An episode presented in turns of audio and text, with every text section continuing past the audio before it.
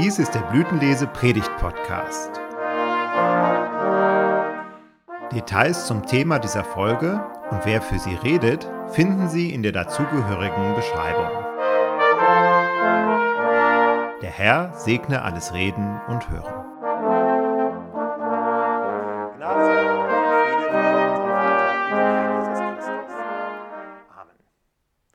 Gottes Wort an uns heute ist die alttestamentliche Lesung diesen Sonntags im Buch des Propheten Hesekiel im 34. Kapitel.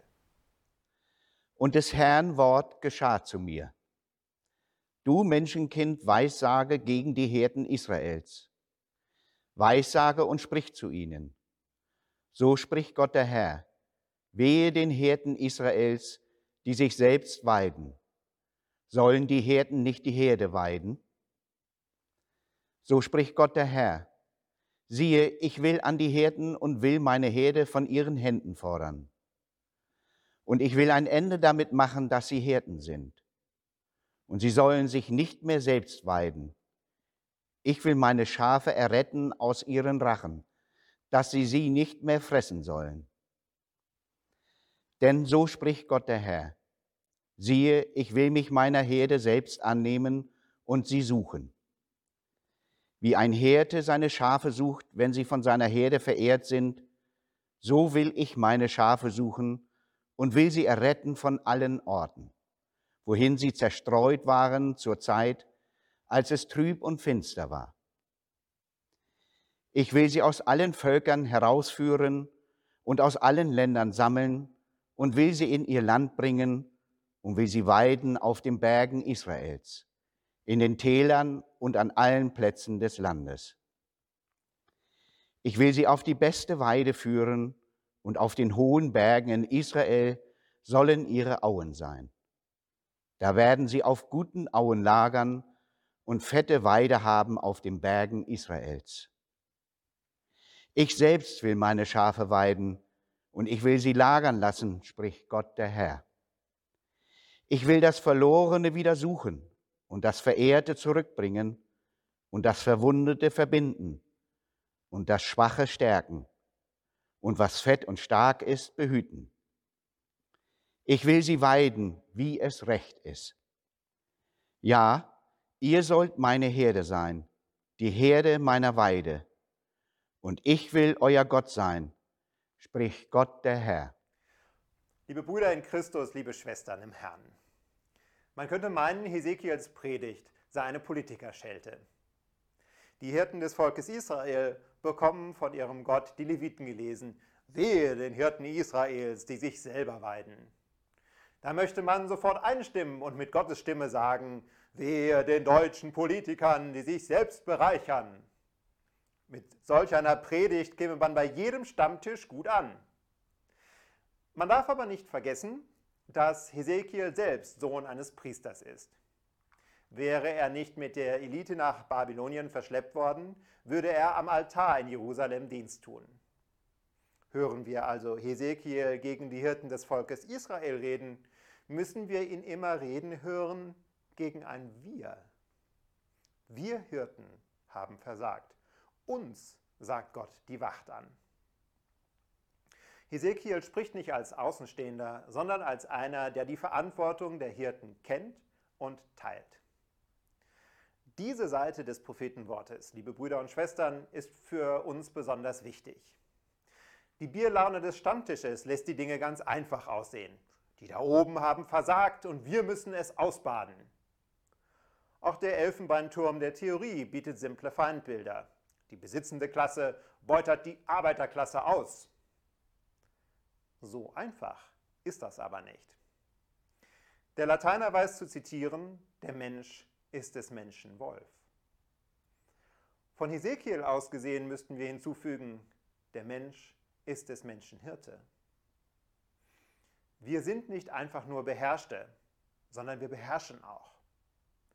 Wir haben Macht über andere und wir tragen einander Verantwortung. In der Familie sind wir Kinder unserer Eltern, aber wir sind eben auch Eltern unserer Kinder. Auf der Arbeit haben manche von uns ganz ausdrücklich eine leitende Funktion auf dem Bau der Polier unter Tage der Steiger, in der Produktion der Schichtleiter. Auch wer nicht ausdrücklich eine leitende Funktion innehat, leitet schon mal jemanden an. Wenn du einen Neuling oder einen Azubi an der Hand äh, hast, hast du Verantwortung. So gut wie du es ihm zeigst, wird er nachher seine Arbeit machen. Manche von uns bringen uns äh, ein in einem Verein, Sportverein, Nachbarschaftsverein, Gesangsverein. Ein Verein muss gepflegt und gelenkt werden. Für eine Kirchengemeinde gilt das auch. Wir haben einen Kirchenvorstand und eine Gemeindeversammlung. Dort übernehmen wir Verantwortung für das Ganze und tauschen Argumente aus und stimmen ab. Eine Nummer größer funktioniert der Staat genauso. Wir leben in einer Demokratie und stellen den Staat äh, und lenken den Staat durch Stellvertreter, die wir wählen.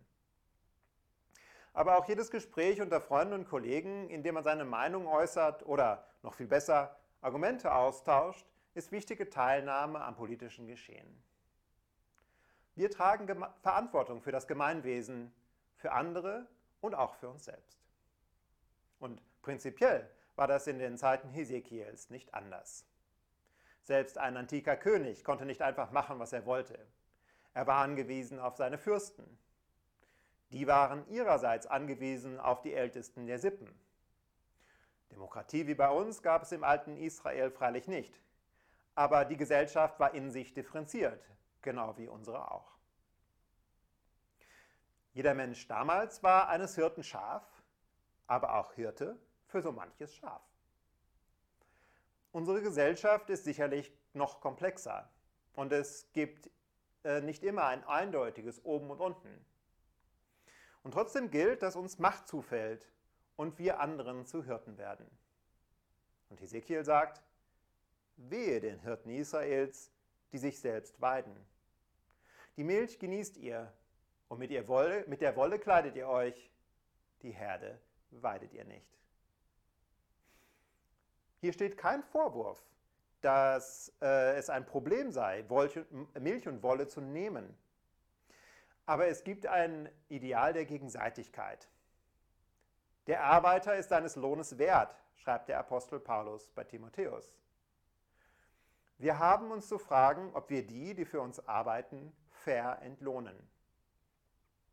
Die Arbeiter können uns dabei räumlich recht nahe sein, wie der Milchbauer, der im Preiskampf untergeht. Sie können aber auch weit entfernt sein, wie der, Elektronik, der Elektroniker, der in China mein Handy zusammenschraubt. Oder die Näheringen aus Bangladesch, die meine Jeans anfertigt. Obwohl ich sie nicht kenne, habe ich plötzlich Macht über sie, weil mein Konsumverhalten ihr Leben bestimmt. Und mit dieser Macht habe ich Verantwortung. Hier kommt auch in den Blick, dass Arbeiter streiken dürfen, damit sie ihren Lohn einfordern können. Der Arbeiter ist seines Lohnes wert. Wie reagierst du, wenn Lokführer streiken und dich das in deinem Alltag behindert? Oder wenn Fluglotsen die Arbeit niederlegen und dein Urlaub einen Tag später anfängt oder ohne einen Tag länger zu werden? Von Hesekiel her gesehen ist es eine Schande, dass sich die Schafe erkämpfen müssen, was ihnen von ihren Hirten zusteht. Die genießen ihre Milch und kleiden sich in ihrer Wolle. Aber immerhin haben Arbeitnehmer heute eine rechtliche Grundlage, dies zu tun. Und das ist ein hohes Gut. Jeder und jede von uns ist vor Entscheidungen gestellt. Auf der Oberfläche sind das Kaufentscheidungen. Genauer betrachtet sind es auch Entscheidungen der Nächstenliebe. Der Nächste in der Bibel ist der räumlich Nächste. Es ist der Nachbar, der nebenan wohnt und seinen Geschäften nachgeht, die Menschen also, mit denen man täglich zu tun hat. In Zeiten der Globalisierung hat man jeden Tag zu tun mit Elektronikern aus China, Näherinnen aus Bangladesch, Milchbauern aus der Heide und Teepflückern aus Indien, und Autoschraubern aus Wolfsburg oder Rüsselsheim. Sie sind im globalen Dorf unserer Nächsten. Nicht weniger als der Klempner aus Sachsenhausen oder die Kursiererin von Edeka, die im Ostend wohnt. Jeder von uns trägt, trägt gegenüber den Menschen ganz persönlich, eine Verantwortung der Nächstenliebe. Hesekiel wirft den Hirten Israels vor, das Schwache stärkt ihr nicht, das Kranke heilt ihr nicht, das Verwundete verbindet ihr nicht, das Verirrte holt ihr nicht zurück und das Verlorene sucht ihr nicht. Das Starke aber tretet ihr nieder mit Gewalt. Der Sozialstaat, Krankenkasse und Unfallversicherung, viel von dem, was Hesekiel hier von den Mächtigen fordert, haben wir in Deutschland staatlich und rechtlich organisiert. Nicht zuletzt an Stimmen wie der des Propheten haben wir verstanden, dass diese göttlichen Forderungen nicht auf freiwilliger Basis erfüllt werden, sondern weltlich gesetzliche Strukturen notwendig sind. Christlich gesprochen sieht man daran, dass der Mensch ein Sünder ist. Wären unsere Augen und Herzen nicht von der Sünde zerfressen, bräuchten wir keine Krankenversicherung, sondern die Liebe würde derart überfließen, dass wir einander so wahrnehmen und helfen würden. Und wie groß ist die Versuchung, die hohen Lohnkosten einsparen zu wollen? Jetzt will ich hier keine Moralpredigt gegen die Schwarzarbeit halten. Es hat sicherlich ein Maß. Du kannst deinem Nächsten auch mal eine große Hilfe sein, wenn du ihm 100 Euro bar in die Hand gibst, dafür, dass er dir die Wand streicht. Wenn das aber Formen der sogenannten neuen Ökonomie annimmt, die jeden Menschen zum Unternehmer erklären, hat das eine andere Qualität. Viele junge Leute betreiben ohne Sozial- und Krankenversicherung Raubbau am eigenen Körper und am eigenen Rentenanspruch. In einer solchen Gesellschaft sind alle Schafe. Sie wehren sich aber nicht gegen die Ausbeutung, weil sie ständig gesagt kriegen, sie seien Wölfe. Dadurch wird ihnen ein Balken vor die Augen geschoben, damit sie es nicht merken. Die Gier des gefallenen Menschen kennt keine Grenzen. Habsucht und Geltungssucht, die Sorge um den eigenen Bauch, die Angst zu kurz zu kommen. Kurz gesagt, die Sünde steht zwischen Mensch und Mensch und Gott und Mensch. Unsere kulturellen Errungenschaften lindern bestenfalls die Not, die seit Adam über uns gekommen ist. Erlösungen bringen sie nicht. Dieser Zustand erfordert tieferes Eingreifen. Der Schöpfer selbst muss uns heilen. Dies ist der Trost, den Hesekiel verkünden darf. Gott selbst will sich seiner Herde annehmen, indem er seinen Knecht auf Davids Thron setzt. Ja, ihr sollt meine Herde sein, die Herde meiner Weide. Ich will euer Gott sein, spricht Gott der Herr. Diese Verheißung ist erfüllt worden und auf unerwartete und unscheinbare Weise in Jesus Christus. Er ist der gute Hirte, auf den wir alle gewartet haben. Er nämlich, der Oberhirte, ist zum ultimativen Schaf geworden. Alle Macht und Herrlichkeit des Himmels hat er hinter sich gelassen und hat sich zu den Schafen unter das Messer gestellt. Er ist Mensch geworden und hat Ausbeutung, Erniedrigung und Gewalt erlebt. Er hat den Tod am Kreuz durchlitten und ist zum Lamm Gottes geworden, zum Opfer der Opfer. Hier hat Gott am eigenen Leibe klargestellt, was wirkliche Stärke, dass wirkliche Stärke nicht im Herrschen ist, sondern im Dienen, nicht im Nehmen, sondern im Geben. Geldersparnis und Zeitoptimierung sind nicht der Maßstab für das Leben eines Christen. Wahres Leben, ewiges Leben gibt es nicht für den, der zusieht, wo er bleibt, sondern für den, der sein Leben ganz auf Gott baut. So ist es für Christus gewesen, der als Sieger über, Tod aus dem, über den Tod aus dem Grab gestiegen ist. Und so ist es auch für uns, die durch die Taufe mit ihm verbunden sind. Paulus kann sagen, ich lebe, doch nun nicht ich, sondern Christus lebt in mir. Denn was ich jetzt lebe im Fleisch, das lebe ich im Glauben an den Sohn Gottes, der mich geliebt hat und sich selbst für mich dahingegeben hat. Gier, Habsucht und Angst, insbesondere die Angst, zu kurz zu kommen, sind dadurch in den Schatten gestellt und der Lächerlichkeit preisgegeben. So ist Hesekiels Prophetie wahr geworden. Aus allen Völkern hat er uns gesammelt. Wir waren wie irrende Schafe. Nun aber sind wir bekehrt zu den Hirten, zu dem Hirten unserer Seelen. Er stärkt uns, er heilt uns er verbindet uns. Er macht uns stark bis zum ewigen Leben.